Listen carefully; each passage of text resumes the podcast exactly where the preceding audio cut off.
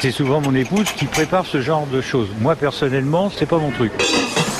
Piano et mandoline, la musique de la cuisine, Capucine Frère. La verrine est un contenant, souvent de petite taille, tout en verticalité et en transparence. Avec elle, les mises en bouche séduisent d'abord l'œil avant de charmer les papilles.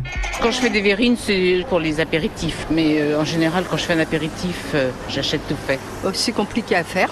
Il faut beaucoup de- d'ingrédients. Ah oui, oui, tout à fait. Il faut effectivement préparer, couper, bien faire ses assaisonnements, puis après précautionneusement faire des couches dans sa verrine. Oui, effectivement, c'est du boulot. Mais résultat peut être très bien.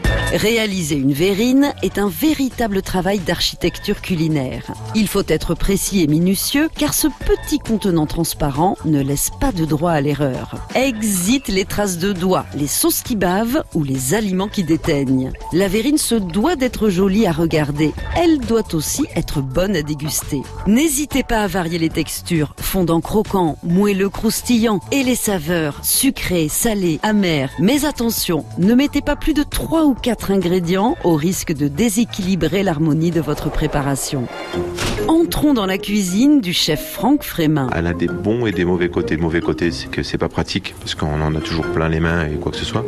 Par contre, visuellement, ça donne du volume à un plateau, ça donne du volume à un buffet. Mettre des couches avec trois, quatre fruits différents, ça a quand même une gueule sympa. Vous faites un duo de mousse au chocolat, tiramisu, euh, faites une panna cotta à la fraise tagada. euh, Pour les tartares également, c'est quand même pas mal. Un peu de basilic du jardin, une burrata avec euh, tomates du maraîcher du coin avec concombre. Rien que ça, les végétariens, ils sont aux anges. Je pense qu'on peut démarrer l'apéro. Une astuce pour remplir vos verrines proprement. Découpez un morceau de pochette plastique souple, roulez-le en cône, placez-le dans votre verrine et faites glisser vos aliments. Merci.